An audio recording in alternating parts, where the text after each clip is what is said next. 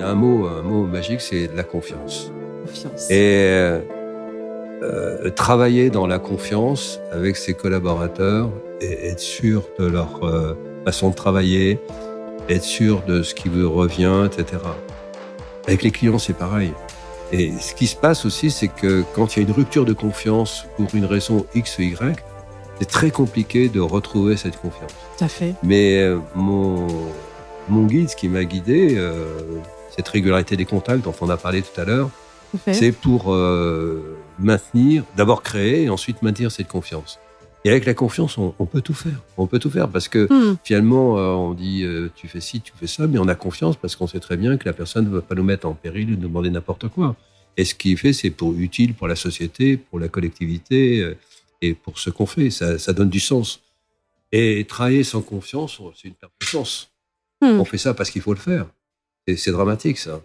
Euh, alors que tant on a confiance, une équipe, on fait des réunions, on se revoit, on fait une évaluation. Et pour moi, le, le mot confiance, c'est essentiel. Je pourrais le Hmm. répéter dix fois, cent fois. Et je trouve pas- ça très très fort. C'est vraiment donc donner confiance, créer la confiance, donner confiance et euh, finalement inspirer confiance. et soi-même avoir un, un comportement euh, qui, si, si vous voulez, ce qui me permettait d'a- d'aller dire bonjour à tout le monde, c'est que j'arrivais à l'heure. Si j'arrivais en retard, etc. Enfin, il y a un comportement et, l'exemplarité est importante.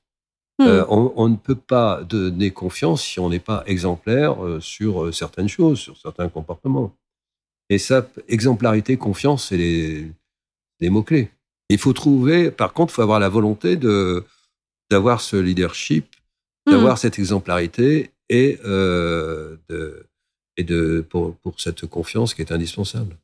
J'avais un, pour une réunion d'A- d'ACIMA, j'avais fait un papier là- là-dessus, à savoir que dans, dans le passé, euh, le service commercial des compagnies d'assurance, c'était les agents et les courtiers.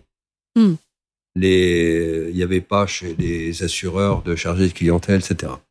Et maintenant, on voit qu'il y a des chargés de clientèle chez les assureurs, chez les réassureurs. Hmm. Et puis, on assiste à une période où tout le monde fait un peu le métier de tout le monde.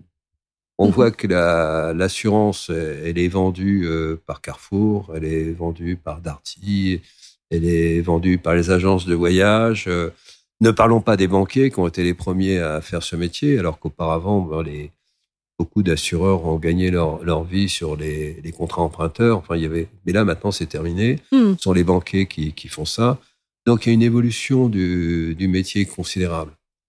Mais le courtier, c'est celui qui est au centre de, de tout. Il est au centre euh, du client. Il y a le, comment dirais-je, les compagnies d'assurance, la réassurance, les experts, les structures d'assurance maladie et le courtier, s'il fait bien son métier, peut obtenir des statistiques. C'est le seul qui soit au centre, Au centre. indépendant Hmm. Et qui vrai. peut jouer un rôle.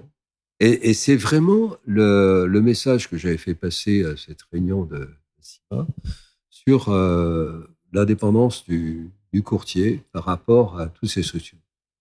Et c'est vrai qu'on a notre métier a considérablement euh, évolué, ne Mhm. serait-ce que les, les, les archives. Moi, je me souviens de, de moments où il y avait des bâtiments complets avec les, les archives, des archives mortes Hmm. des archives vivantes. Et quand on trouvait pas le client d'un, d'un- le dossier d'un client qui téléphonait, c'était la panique parce qu'il était pas là. Enfin, là maintenant, tout est Digitalisé, c'est oui. digitalisé, on a tout. Donc euh, non, je, je- je crois que alors pour le client, ça amène à mon avis de, de l'efficacité.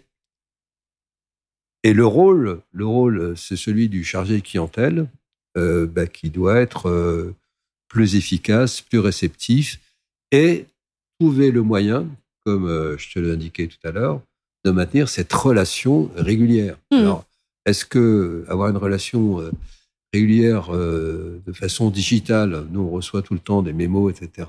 Finalement, est-ce qu'on les lit tous? Non.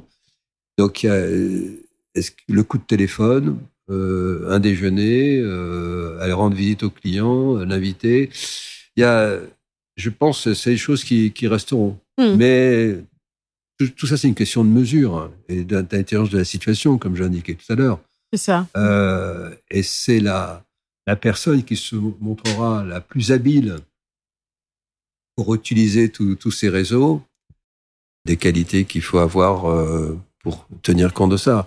Ah, c'est vrai qu'il y a euh, certaines personnes qui sont un peu réfracteurs et, et qui disent toujours avant c'était mieux, avant c'était mieux.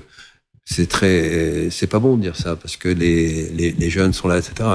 Non, je, je pense qu'il faut euh, serrer les coudes et essayer de se, de se transformer euh, euh du haut en bas de l'échelle. Hmm. Euh, et, et, là, tout le monde doit être impliqué dans le plan de transformation. Quelquefois, ce qui manque, c'est un manque de vision globale. Oui. On va s'intéresser à la partie achat, on va s'intéresser à la partie livraison, on va s'intéresser à... Mais il faut avoir dans la transformation une vision globale. Et ça doit venir d'en haut et ça doit être partagé. euh. Mais je pense que c'est un équilibre en- entre euh, la vie de famille, que je placerai en premier, Hmm. euh, le travail et un engagement associatif. Et je pense que moi, c'est ce qui m'a un peu guidé.